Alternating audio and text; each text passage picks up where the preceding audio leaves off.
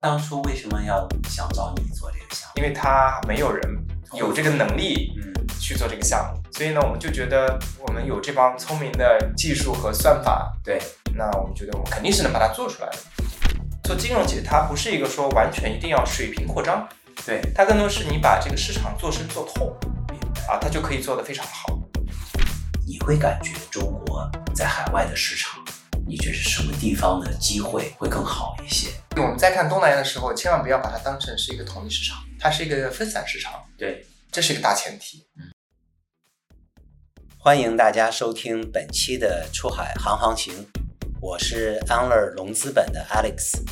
这期我们的嘉宾创立了一家在东南亚最大的金融科技公司，欢迎我们的嘉宾受动，请受动跟大家先来打个招呼。大家好，我是受动啊，非常开心能参加 Alex 组织的这么一个线上分享的一个活动，我也非常的激动，能够跟大家分享一下过去快七年的时间，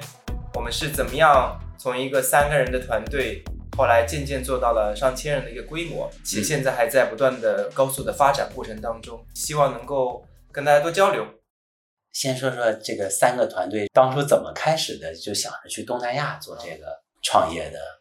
我的简单经历是这样啊哈，我在国内读完了这个本科和硕士嘛，然后去了美国读博士，但是呢，这个博士没读下来，太啊厉害了我就辍学了，对，对，啊、我就去了这个硅谷，然后硅谷做了一些实习嘛，然后也经历了一波所谓创业公司的洗礼吧。那时候就是为这个什么博士不读了？我第一年在博士的这个暑假的时候，我就去了 IBM 做这个科研，哦，呃，然后呢，当时去了 San Jose，啊、一个研究中心。呃，当时做完三个月实习之后，我发现硅谷才是我应该去的地方，而不是待在实验室里面，被感染了，对啊被感染了。所以我基本上把每一个寒暑假我都用来做实习，啊、就基本上把啊、传统的所谓科技巨头，像 IBM，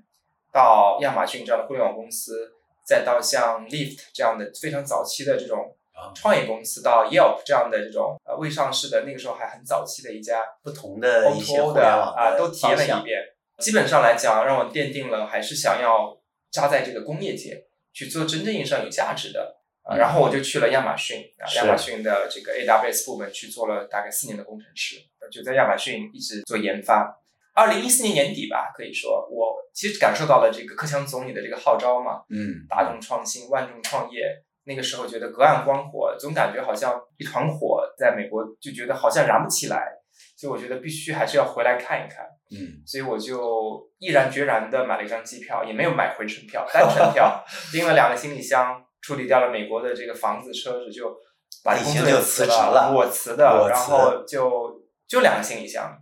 啊，就回到了北京，其实那时候已经在美国上学工作了很多年了，六年，六年啊然后也在美国，其实也呃也有一些朋友圈啊什么的。是，嗯我觉得十年前，快十年前吧，那个中国的这种整个的这个气象是非常非常好的。我觉得从上到啊、呃总理，嗯是下到各个创业者，中间还有各种投资人，对那，整个生态体系啊、其实是非常吸引人的。一五年嗯刚好是就是一五是个非常对，对，就是第一波的移动互联网对已经出现了，出现雏形，出现雏形，出对来一些很厉害的公司了，对对吧？对，大家那个对时候在下一波的移动呢又非常的看好，对，对吧？所以那个时候你想啊，O to O。对吧？各种新的这种模式都层出不穷，包括互联网金融，所以我就觉得有一点点留给像我们这样的一些创业者施展才华的一个平对台。对 对，所以当时就毅然决然的回到了国内。但是当时回国呢，也是两眼一抹黑，也不知道做什么。我记得特清楚，第二天我放下行李，我就去了车库咖啡。真的就是响应那个总理的对，对啊称呼，就去了车库咖啡，我就想要去体验一下这个创业的这种氛围嘛。对啊、然后我去了那个中关村创业大街，非常热闹。是，然后是这个咖啡里面基本上每一桌都在谈 创业，啊、我觉得这种盛世的这种感觉，啊这种这种年轻人想要去创造下一个什么什么伟大的公司的这种热情，我感觉非常非常难得，所以是是无形当中真的是会被感染。我那时候在车库旁边儿，我在创新工厂上班儿，对，那时候创新工厂就在车库背后的那个第哦三级啊然后我们就走一个小路就过去，经常是找不着位置，就对没法约人在车库，对因为每一个桌子都都是做的创业者对聊事儿，或者人家买杯咖啡在那儿自己写 BP 啊，是搞开发，是，对吧？就是是没地方。所以呃，所以当时就就从车库开始，然后开始了我哦你真们所的谓是 的车这库个咖啡开始回国创业的创业历程。没错。后来呢，我就其实是通过一些投资人的关系，然后就开始去啊、物色一些可能的啊、参与创业的机会，因为那个时候我个人觉得我还没有到达一个说完全可以从零开始嗯啊、作为一个创始人去拎起一个事业，对因为刚从美国回来嘛，还没有那么接地气是啊。所以我就通过真格基金的相关的老师啊，我就说有没有你们投资的一些公司缺 CTO 的，因为我毕竟是是个技术背景嘛，对，呃，相关的投资老师就给我介绍一些团队，嗯，把我身边的投资人的这个圈子我都聊了啊、聊了一遍，对然后呢聊了当时的像 Keep 其实很早我跟 keep 王宁啊，聊过，对，包括像这个快手速滑啊、速滑，对，对，那时候你聊的这些是怎么选的呢？那时候你对觉得国内我当时的选择逻辑其实也没有那么复杂，因为当时我觉得我在亚马逊做的全是技术，对而且全是做大规模分布式系统这样的技术，基本上见不到跟人打交道的事儿。明白啊、然后也见不到跟钱有关的事儿啊、我想回国创业，还是希望能突破一些自己的能力的边界吧。所以我想说，如果我要找一个合作，所谓我能够参与创业的这么一个公司的话，我希望呢，所谓的合伙人他能够在这些方面能够让我学习，嗯怎么做商业，怎么做管理，然后怎么做这种所谓的融资等等。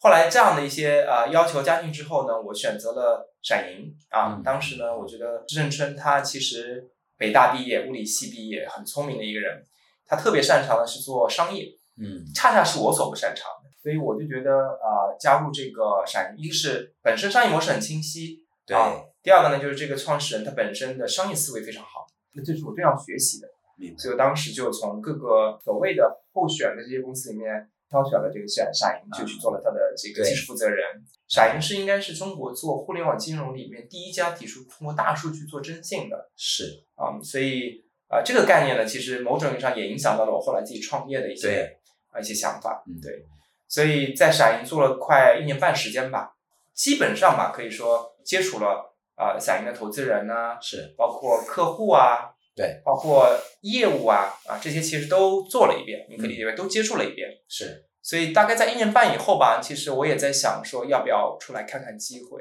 嗯啊，自己真正意义上是不是可以从零开始做一个事儿？对所以那个时候呢，刚好遇到了呃我的现在的合伙人啊、Jefferson，他呢也结束了啊、他自己的一段创业，然后在也是通过清华的也是通过清华的清华的关系同学，对清华其同实学一回来，这对个本科清华的圈子创业，大家就对开始交流，对，因为我个人觉得我在国内没有所谓的同事权，对我只有同学圈，对所以我想先从这些同学、师兄、师弟啊这些人对开始聊嘛，是啊、所以跟 Jefferson 也是有这样的渊源，就有这么一个信任关系在，所以就开始分享彼此在做些什么事儿是啊、那刚好说呃两个人都有想要出来做一点事情的想法，是的。然后刚好也 Jefferson 觉得我在做的这个事儿在东南亚是有一些机会的，哎，他怎么有这个想法呢？他呢是觉得，首先他在复盘他上一次创业这个所谓的呃一些经历吧，是然后呢，他觉得做金融本身还是符合他非常呃强的过往的这个背经景验的，对啊因为他毕竟啊、毕业之后去了像高盛啊，对像一些 Farallon 呃 f a r o n Capital Capital 这样的投行，所以他其实对金融的感觉很好。是那我呢，更多的偏技术。那金融和技术的一个结合，其实自然而然就觉得是一个嗯 fintech 的一个 business。对嗯，对。但是当时对市场的选择呢，就是说我们还是做了一些 debate。但 Jefferson 呢，他觉得他的资源积累其实是在海外多一些，对尤其是客户关客户关 系，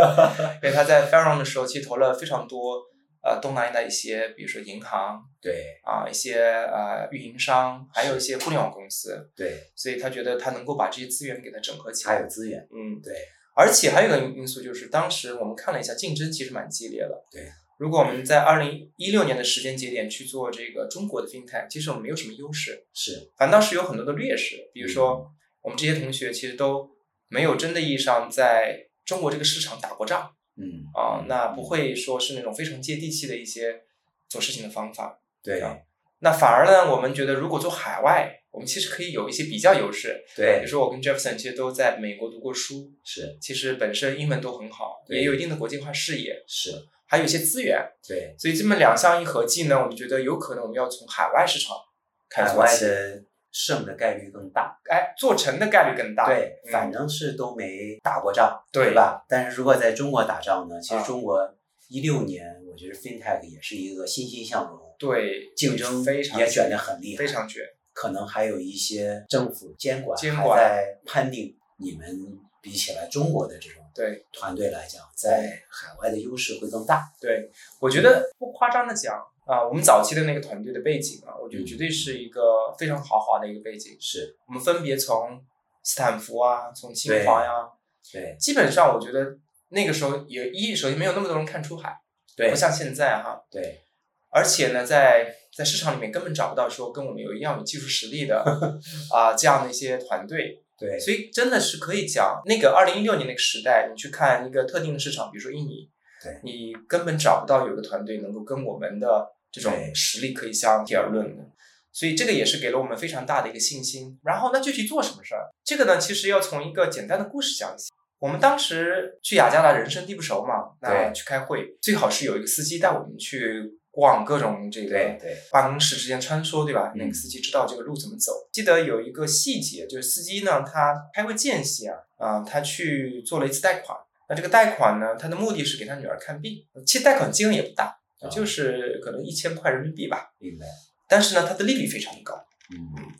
嗯、可能年化两百，是基本上来讲，可能要还至少两倍的钱，是要还给这些线下的这些贷款机构。呃，让我们在想说，那这个事儿是不是一个普遍现象？嗯你司机本来是有收入的，对他，不是一个没有收入，他是有收入的，嗯他还要花一些钱给女儿看病的这么一个小事儿，在我看来，他都要去借钱。那这个是不是普遍的一个诉求？嗯后来我们做了一些呃采样吧，就觉得问了身边的一些呃认识的一些朋友，包括一些像餐厅里面做服务生的一些人，就问他们说，你们平时是不是缺钱啊？会去哪里贷款啊？等等。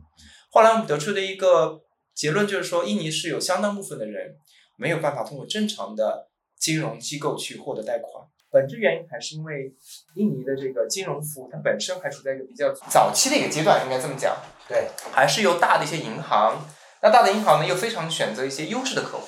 那对比如说在征信体系里面有有各种呃征信记录的，是，但是对于没有在征信体系里面的没有征信记录的用户，他就没有办法去触达。明白，所以我们知道这个核心矛盾，又觉得这个需求那么旺盛，那我在想说，我们能不能通过技术去解决这个问题，去帮这些所谓没有办法在银行获得金融服务的人，去给他们做征信，是，就这么一个出发点。嗯让我们找到了最早那个问题：怎么样帮助金融机构去筛选那些好的用户？怎么样让这些用户能够通过我们的技术能够贷到钱，啊，利率低撮合了这个供需两方的需求，对且能够以一个更低利率去贷到这个钱？是啊就这个问题呢，就变成了我们创业的这个第一个这个问题本身。是那它衍生出来了一系列的产品，比如说我们去啊、要做这个所谓的征信，我们要有数据嘛。对，那那时候就开数始据人生地不熟，怎对么搞啊？所以在当时也也对谈了很多的运营商啊，因为当时觉得运营商的数据很有价值嘛，对而且运营商也不知道这些数据该怎么去变现，是所以就开始跟每个运营商去去谈。但运营商呢，每家都很难 谈。啊，你一个中国来的对创业公司，对他怎么能接受你们这么一个想法？说你拿我的数据去做一对些这个信用是 score 啊这些，对，呃，当时的这个切入点也挺也挺有意思的，就是为了跟运营商谈合作，我们要先帮运营商解决一些问题。对啊，那运营商遇到什么问题了呢？印尼的运营商啊，它其实也有很多的欺诈问题。是所以比如说你的这个银行卡花了别人的一个证件对啊，买了一张银行卡，再做了一些其他的一些活动，是那这个其实可能运营商来讲，他有很多这样的这种欺诈的行为的时候，他本身受到了很多的压力。嗯那他就是说，你能不能帮我去去解决我内部的一些所谓的欺诈问题？那我们在想，好，那我要获得运营商的数据，我肯定先给他去做一些先帮他先给他做了，帮他办个事办个事儿先。那对我们来讲呢，可能也不是个坏事儿，比如说他是付费的，对啊。第二个呢，就是说你通过帮他做事，你可能更理解印尼的这个没错啊、用户的一些行为习惯啊。啊所以呢，我们其实跟运营商签了一个合同，是基本上来讲就帮他定做一个项目，啊他当初为什么要想找你做这个项目？因为他没有人有这个能力嗯去做这个项目，所以呢，我们就觉得我们有这帮聪明的技术和算法，对那我们觉得我们肯定是能把它做出来的，做一些模型，对吧？预测一下这个人有没有这个风险啊。所以这个其实成就了我们的第一个项目，就是帮运营商去做一个反欺诈的一个项目。是嗯，好，运营商是一类数据源嘛。第二类呢，我们想想，那大的互联网公司有没有谈数据可嗯合作的可能性？对，后来去找到了那个 GoJack，那个时候 GoJack 还还很小，还不像现在这么大的一个做独角兽的一个企业。那个时候我记得 GoJack 的风险也非常的大。嗯那个时候风险体现在什么是什么地方呢？体现在司机的这个薅羊毛啊，这个在英国内的这个滴滴也都经历过，是的，刷各种乘车记录，然后去骗平台的补贴，对啊，或者说拉新，然后看这个平台有这个现金的这个补贴嘛，对就各种这个所谓的薅羊毛的这些行为。是那关键说我的运营活动对吧？嗯我百分之二十都留到了这些薅羊毛的这些啊、这些司机，或者成说本很高，成本很高。那你能不能帮我解决一个问题？嗯啊，我们第二个项目就就拿到了这个 GoJack 的这个合同嗯啊，这两个项目做下来呢，让我们对印尼整体的这个用户的行为习惯有了一些很好的了解，嗯，大概知道这个角度该怎么切入。是所以两个项目做完，我们大家知道我们的产品该怎么设计。所以后来呢，我们觉得与其说太依赖于这些大的公司啊，我们可能还要自己有一定的这个方法去获取数据。嗯所以当时我们获取数据的方法就是让用户把他的设备上的信息，比如说设备的一些号码呀，对，他设备的这个安装的一些 APP 啊。啊，然后呢，一些设备的整个的一些这个所谓的像短信啊，是啊，包括像应用的一些使用情况啊等等，在那个时代，其实它的这个访问的这个控制没有那么严格，对，所以基本上只要用户授权，我都能访问啊是这样的数据，所以构成了我从用户端获得数据的第一个数据集吧，是对，然后先把一个初步的行为的这个模型做出来，嗯啊然后呢，我们把这个初步的行为模型呢做成一个评分，然后呢开始去接触一些当时我们叫本地的没有很强的风控能力的一些销金公司，嗯啊，所以当时谈了一个第一个客户就是说，那你看我有这个评分对啊，然后呢，我的这个评分效果，哎，呃，你看看怎么样，好不好用？对，当时因为也 Jefferson 有些关系，所以签了第一家消费金融公司，对就完成了我们第一个产品的闭环。是啊是是当时呢，这个消费金融公司又给了我们大量的数据去优化我们的模型，比如带货表现，所以跟他们陪跑了大概可以有一年左右，嗯，大致上摸清楚了一个贷款业务啊，你这些数据呃加在一起之后，你到底能做多好？这个其实是我们真正意义上可能创业的领导力，在我看来啊，就解决了一个问题，有了第一个产品，有了第一个收入，是后来呢，二零一七年的时候，大量的这个头部的互金公司都出海了，是而且出海的第一站就选择了印尼。对出海第一站选择印尼，他们都需要数据服务嘛。对那刚刚好，你看我这边已经有一些基础的是啊服务了，对吧？你要不要用？对所以当时我们觉得这一波其实带给了我们非常多的这个呃天使客户，是帮我们进一步的去打磨了这些数据产品。然后呢，也推出了一些其他的产品，比如说像呃人脸识别。那为什么要做这个事儿？嗯是这些贷款机构它本身啊，连最基础的这个身份验证都很难去解决。是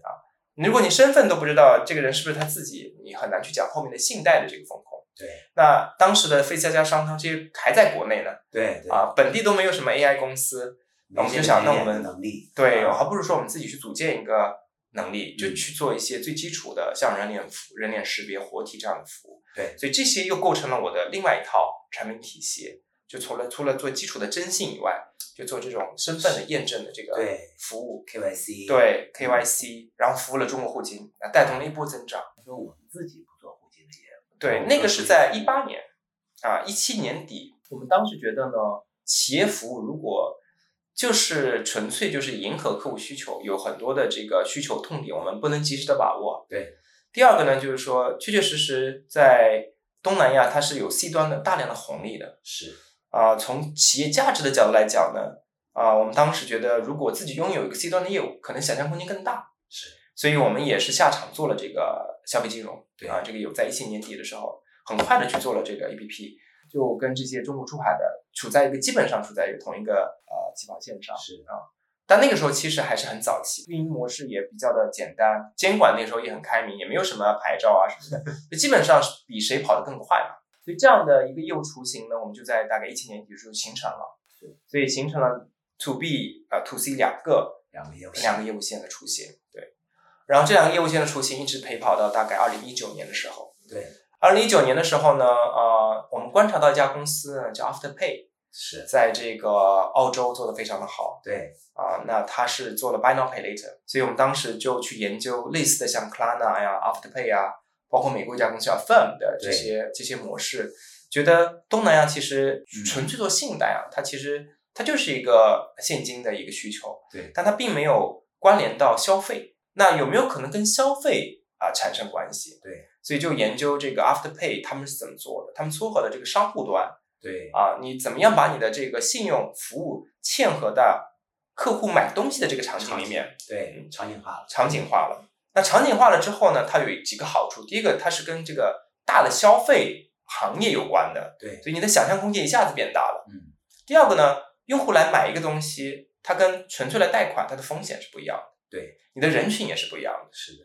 第三个呢，就是这里边其实对于一家公司的综合能力的考验就要求更高了。比如嗯说你要去管理好你的商户网络啊、你要嵌到这个支付的这个体系里面，你还要管理这个金融本身的各种风谢险，谢啊，你还要做品牌啊，你要做流量。我们当时在想说，什么样业务它足够难，是，但是正确。对对，如果这个事儿太容易，可能也轮不到我们来做。嗯，决定就是说，我们在我们的金融业务里面再加了一个 buy now pay later，是啊，确保就是说我们可以触达到这种消费金融的这个真正意义上消费金融的这个场景。是的，所以从一九年开始呢，我们其实是大力在发展这个 buy now pay later，然后借助这个资本的力量是啊，是。我们就扩展谈到到了 later 业务，我们做差不多，其实我们公司估值就到对二十亿美，很快就完成了 C 轮和 D 轮嘛，对，就就相是隔可能一独年角，兽的公司，，对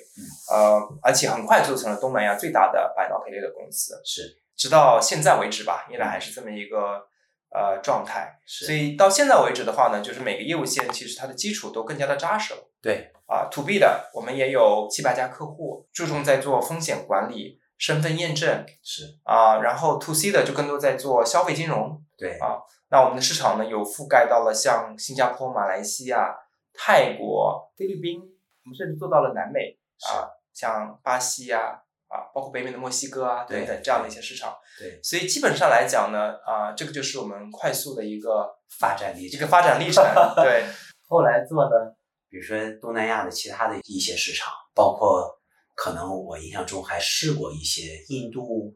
拉美、中东，嗯就后来你感觉对稍微在扩展的这些嗯快速发展的市场，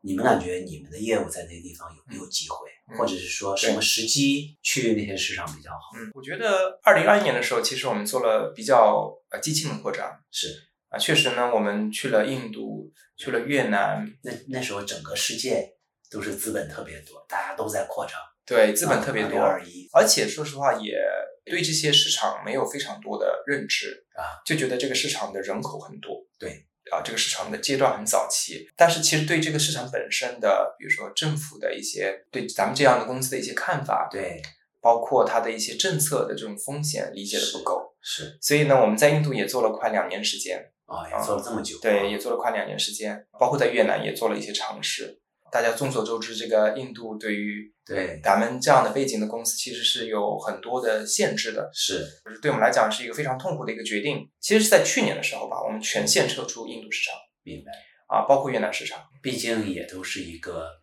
呃独角兽规模对很大的一对个公司了，是吧？不是说一个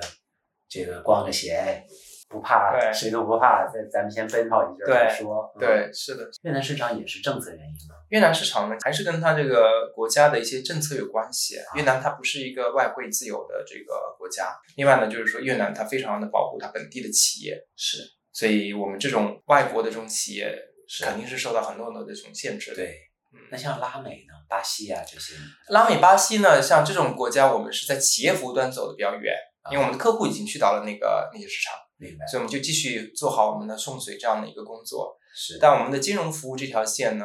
因为它更复杂，它涉及到的环节更多，所以呢，我们在没有充分的去了解我们到底有没有能力以及是不是准备好去做拉拉拉美市场的时候，我们还是会比较谨慎。明白啊，那也许拉美会是我们下一个市场，是但在东南亚呢，的的确确我们还有非常多可以去深耕的一些行业。做金融其实它不是一个说完全一定要水平扩张，对它更多是你把这个市场做深做透明白。啊，他就可以做得非常好。哎，那对这个我觉得是咱们可以说的一个，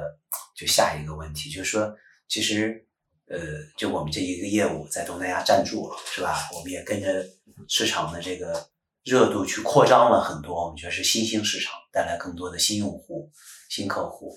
那后来呢，我们也选择在现在这个环境里头去深耕在东南亚这个市场里。周栋能不能说说说在，你比如说东南亚这个市场里头，深耕是意味着什么样的去做什么样的产品？对，因为很有些，比如做消费相关的，他会觉得东南亚的这个消费力它是有一个 cap，的因为人均的这个收入增长还是需要时间的，是吧？他可能就跟不下去，他到这儿就卡住了。那我们用什么方法可以把这个市场做得更深、流量更大？啊、我觉得从几个维度吧，嗯，首先呢，我觉得从金融的角度来讲，对，啊、东南亚其实在金融的产品需求方面是非常多样的。是那你从现金的需求，从消费的需求，是，那消费的需求还分，比如说你是一些基础消费，还包括你对于比如说置购一些这个二轮的、四轮的这种车啊，买对房啊，对，啊、它可以衍生出很多的金融服务嗯，啊，所以这是一种程度的明白做深不同的消费场景、啊，不同的消费场景。第二个呢，其实也分线上和线下。是那线上有一些这个电商平台明白啊，那线下呢就有很多的商超，是这不同的场景，哎，你可以做深做透。对，因为它线上也就是大概率，现在东南亚的电商，对我觉得覆盖率可能也不到百分之五十啊，大量的流量还在线下，还在线下，更大的流量，更大的还还在消线费下场景，对，对，消费场景还在线下，所以这个也是可以去持续不断去深耕的明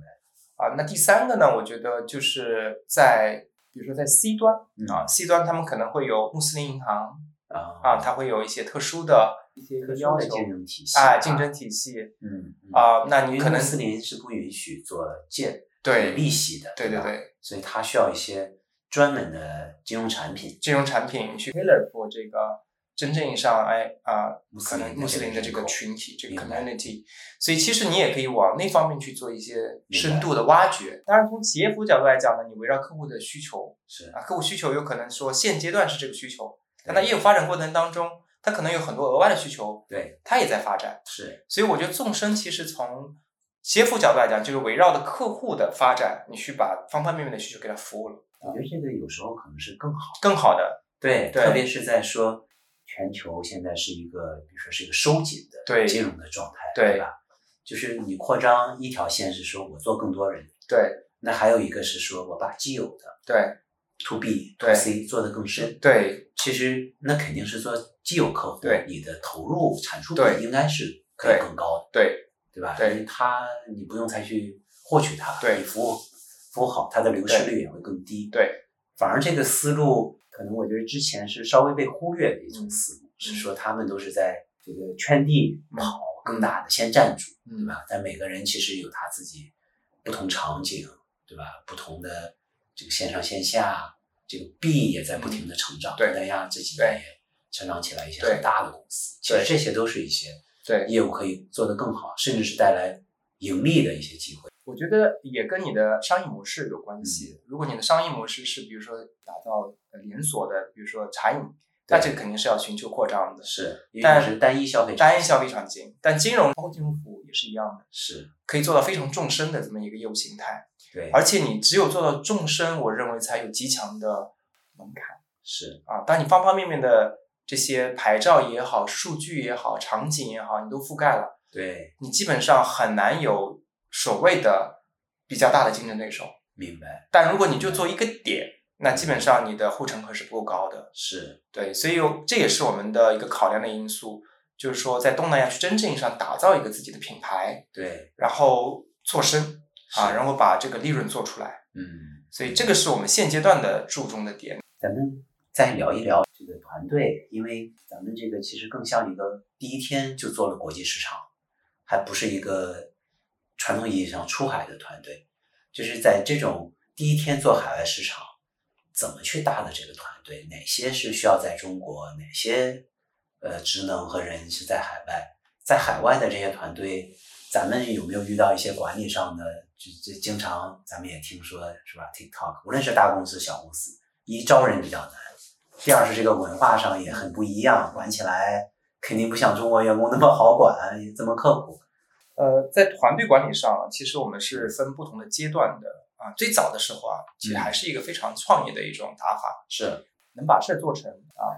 最早的时候，呃，那基本上来讲，那个阶段呢，我们叫零到一，是把事儿做成啊，先获得第一个客户，先获得第一份收入，嗯，所以那个时候的团队配置基本上就是我们几个人跑市场，然后呢，北京这边做工程和研发，是，很简单，团队也没有什么外国人，对，销售都是我们自己在跑，嗯，都是几个创始人哎去当地搞去借助我们之前积累的资源啊，直接去 pitch，我们也没有销售，Jefferson 我们自己去 pitch 是，啊，这是第一阶段。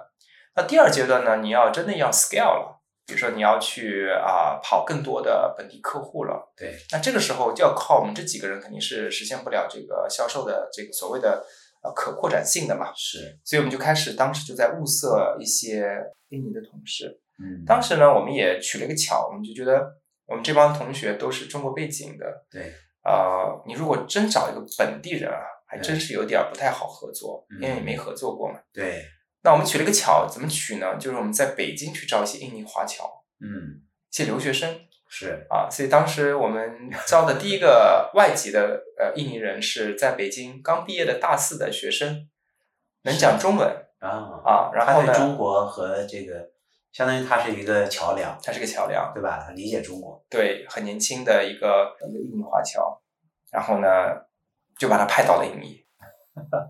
怎么样呢？这个试验结呃果，，早期肯定非常好的，他很年轻，毕竟感觉受到了巨大的重视嘛，嗯，啊，他能够很密切的跟我们这些呃所谓的呃创始人早期的创始人一起合作，他也觉得很有机会可以去学习，而且他自己本身也是出生在大的这个家族里边的，是所以耳濡目染吧，父辈做嗯做创业，所以他觉得是一个不错的创业的经历对他来讲，对所以诸多因素吧，他会特别的呃积极的在帮帮我们去谈一些业务啊，嗯啊，然后谈一些这样的一些一些合作伙伴等等吧。所以那个时候就是这么一步步，哎，先从这么一个人开始，对，然后围绕他慢慢去组建一个本地团队，因为我们也直接管不了那些人嘛，对，所以就开始形成了一个二阶段的一个团队结构，就是有了那么一个跟我们很近的啊，在语言层面啊都不存在太多沟通问题的对这么一个人，让他来去慢慢的帮我去打造一个团队出来。是，这个是我们当时的一个啊、呃结构。那个时候其实新加坡还没有真正意义上所谓的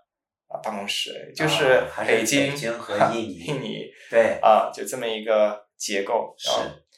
第三个阶段到了什么呢？第三个阶段到了说，我开始要在新加坡设立一个办公室，对，因为呢，我们想说，可能单一市场不一定能够完全符合我们的这个想法，是，包括后来我们的信贷业务也起来了，啊，信贷业务很快又做到了其他市场，所以那个时候我们在想，肯定还要在新加坡作为总部嗯，啊做一个办公室，那这个办公室也起到了一些核心的价值，比如说呃税务啊、财务啊、法务啊嗯啊，做一些品牌啊啊，他开始去营造这方面的，这个总部，比如咱业务大部分都是在印尼，嗯，为什么要选新加坡做这个总部？有些对什么的考量？大呃家可，以当时的借鉴考量因素倒没有那么复杂，嗯啊，不像现在说巨大的这个所谓国际之间的这种博弈之类的。那个一七年、一八年的时候，我就觉得，我们就觉得还是以业务角、业务导向，对啊，就觉得在新加坡呢，有一个团队能够去做一些区域性的一些一些事务，管理，对，比如说啊，那你各个国家这些人啊，你该该怎么管对，啊？然后你的这个有些这个融资啊，是啊，是不是应该搁在那儿，对吧？对你的这个相关的团队、核心团队，你也不能飞来飞去的，是，总得要有个地儿，大家能够在一起聚在一块儿聚在一起，离市场又近的，对，各种原因嘛，对吧？对还是以这个业务导向，觉得我们应该在新加坡有一个办公室，嗯，这样才演变成了现在的架构。这个架构我们归纳起来叫海陆空啊，啊，海陆空的这么一个架构。对，呃，我们叫陆就是市场，对，市场就是各个市场，是，所以市场基本上承载了所有的当地的一些能力，比如说你的客服和服务啊，你的这个销售，你的销售运营。运营，啊、你的本地的一些所谓的呃合规的一些一些 function，比如说像律师啊、合规的这个呃合规官呐、等等，对，对，这些可能都会放在本地。对，陆军，对，这是路，就贴在地面上的。对啊，然后海呢，我们叫呃新加坡，它本来就是一个呃靠近海的一个一个国家嘛。对，然后呢，它其实承载的就是核心的最重要的几个，呃我们叫决策层是啊，比如像我啊，我们基本上平时都是在新加坡是，啊，我们的资本很多也在新加坡。但凡需要集团的这个概念啊，去嗯集团去方管式理的，嗯其实都会放在新加坡，所以嘛，新加坡就是一个集团的概念。那集团呢，对每个一市场其实是一种，你可以理解为是一个母集团和子公司的一个一个概念，对啊，子公司受集团的一些安排是啊，从各个维度吧，啊，这是在新加坡的这么一个战略的这么一个价值。中呢，更多的是北京对，啊，或者什么叫大陆啊，是能够以这种极强的技术的研发的这么一个 base 啊，能够去快速的响应在当地市场的需求。嗯，它就是北京这个研发能力是覆盖你所有市场的所有市场产品研发对需求，这个就是我的大的研发的一个重心。明白？当然，我们不同的业务线，它的研发团队其实专注在不同的业务线上的。是是但是呢，我们的职场对都在一个地方啊啊、所以基本上形成了这么一个啊、北京重研发，嗯，然后新加坡重总部概念，重要的这个决策，重是资本，到各个市场重当地运营，这么一个海陆空的一个架构。呃，这样的架构呢，我认为呃，我们还是跑的比较顺利的。就因为我觉得咱们有一个特别强的一点，这么多年和寿东啊和 Jefferson 打交道，就我们首先这个核心管理层其实是相对蛮稳定的，就大家之间这么多年啊，然后包括这么多市场都在跑，还是很稳定。然后高层，我觉得其他市场的那些 manager 也，我觉得也是蛮稳定的。因为做国际化，我觉得对很多中国背景或华人的这个一个很大的挑战，其实就是管理一个比较多元的这个团队。你觉得咱们有哪些地方是做的？比如说哪哪几点你感觉是最重要的一个地方？嗯，是这种组织架构，还是文化，嗯还是像阿里经常讲这个使命、愿景、价值观，嗯或者我们这些大的一些原则是怎么落到一些具体的组织形式、嗯工具、流程里头？首先呢，我觉得我们这个团队啊，它核心团队还是一个非常开放，嗯，因为我们本身就是中西的这么一个文化的一个对结合嘛，所以我们在第一天的时候就强调了一种文化的开放性。我们不会啊呃因为你不会讲中文啊啊、觉得你不是一个好的人，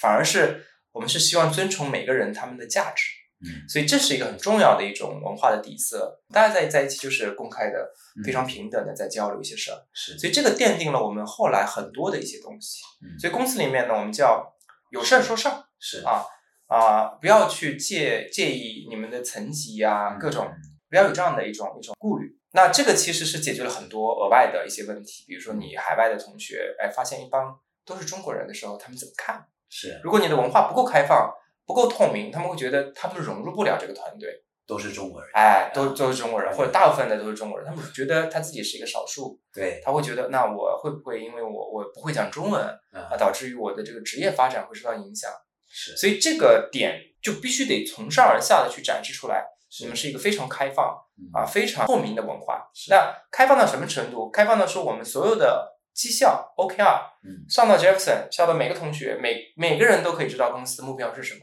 嗯，都是很清楚，很清楚。嗯每年每个季度我们的营收，我们的所有的这个数据都是公开的。是，啊，所以呢，这种开放的程度让大家觉得哇，你这家公司是一家真的意义上说到且是且做到的对啊，公开的这样的一个文化。嗯第二个呢，体现在说我们每个人其实都非常的愿意去跟所有人去交流，嗯，不是说因为你不是他的直属老板，或者说哎越级啊，我们会在乎这种东西，其实不是。嗯，但凡是你觉得有事儿，哎，我也可以越级找你，那也可以越级找找我，对，是就不不存在说有很强的直接限制，还是为了事情本身。对，啊，所以这个是有一个我们非常大的一个文化底色，就是公开明白，啊、透明啊、是诚实、嗯啊，这第二个呢所以也是一个这种东西还是能跨文化，跨文化，因为这个是属于我个人觉得人性人的性一些底层的需求。对对，第二个呢，其实就是尊重是啊，所谓尊重就是不管你的资历如何，不管你的这个背景如何，我都尊重你对，啊。我们只要在面试环节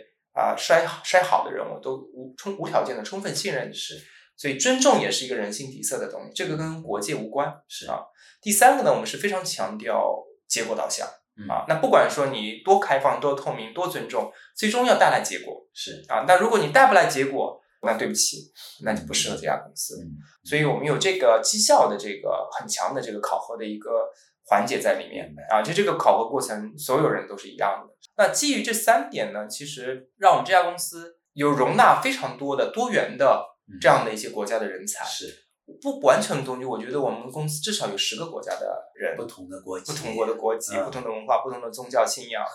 啊、然后呢，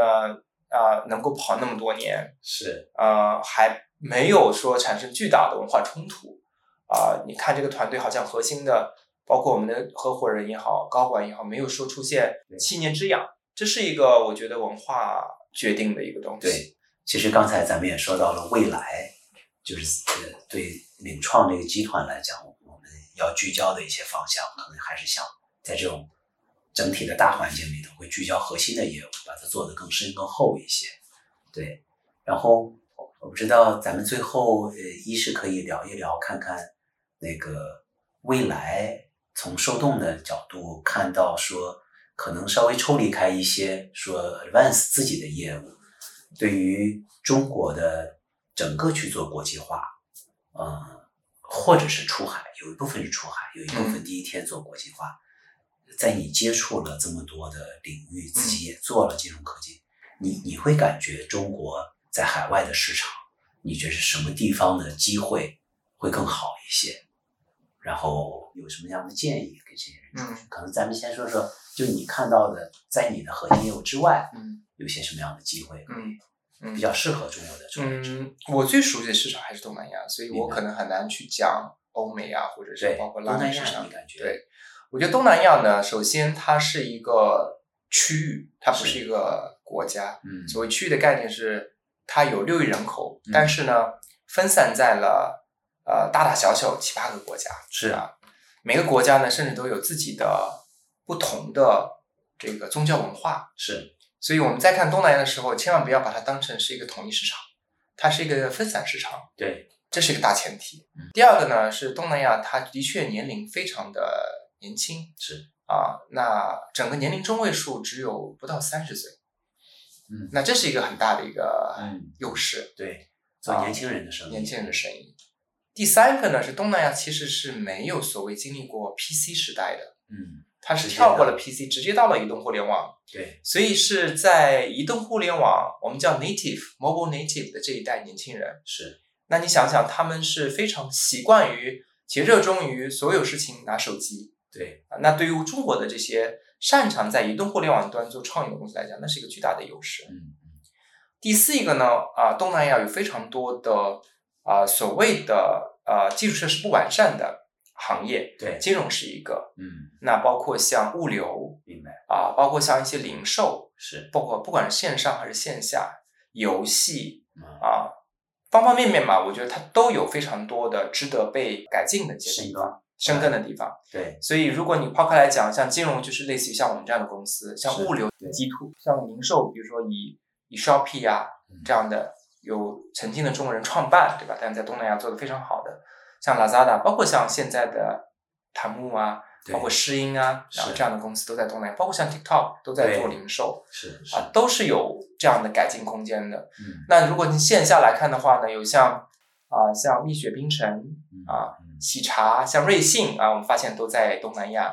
做就是这种零售消费，哎零售消费线下场景啊。那游戏都不用讲了，基本上像腾讯啊啊，在东南亚都做自己的啊这些这做的非常的好。是所以我觉得呃，基本上我觉得国内但凡你做年轻人的这样的一些行业，我觉得在在东南亚都有机会。嗯对，但只要尊重东南亚一些市场特性，对啊，它各个国家它有自己的一些特性，尊重这个大前提啊，然后呢，愿意去做本地化明白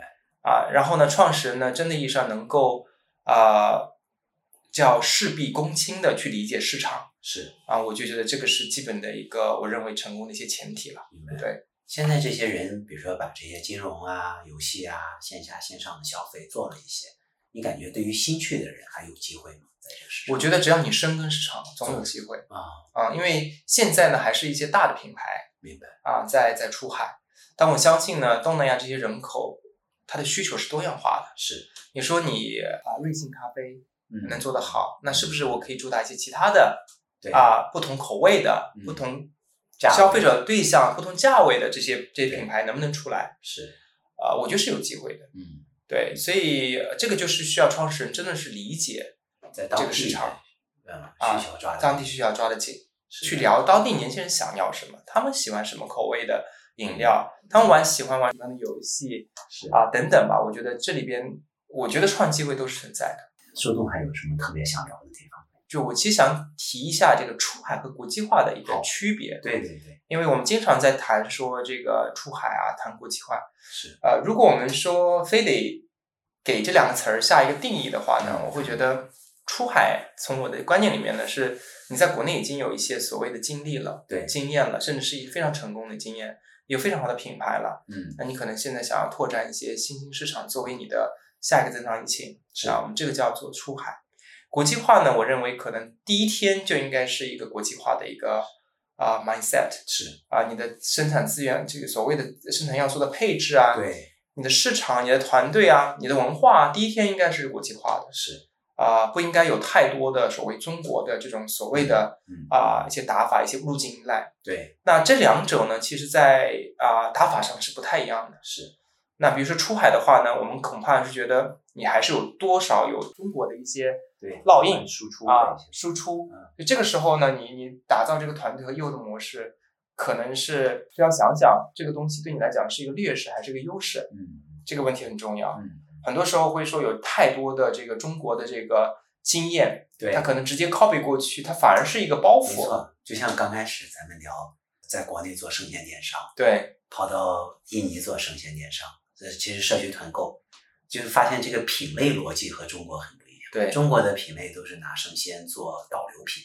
毛利很低，对拿日常消费品做出来利润，但在印尼就倒过来了，因为他们 找的问题是在中国的这个市场里头，那个生鲜的供给不是问题，反而在印尼这个市场呢，生鲜的供给是非常不稳定的，老百姓愿意为好的生鲜付更高的毛利，因为他得不到。呃，中国是非常多的供给，是吧？就是你只要价钱一便宜，大家天天得买嘛。然后反而是说那个你在海外的时候，这种日常的纸啊、纸巾啊、毛巾啊这些东西，因为用中国的供给去服务这个市场，反而是说这个可以很稳定的供给拉流量。哎，生鲜是说，哎，你看这个就我们这儿有，现在就有这么一批货，大家愿意付钱，就它也是感觉非常不一样的一种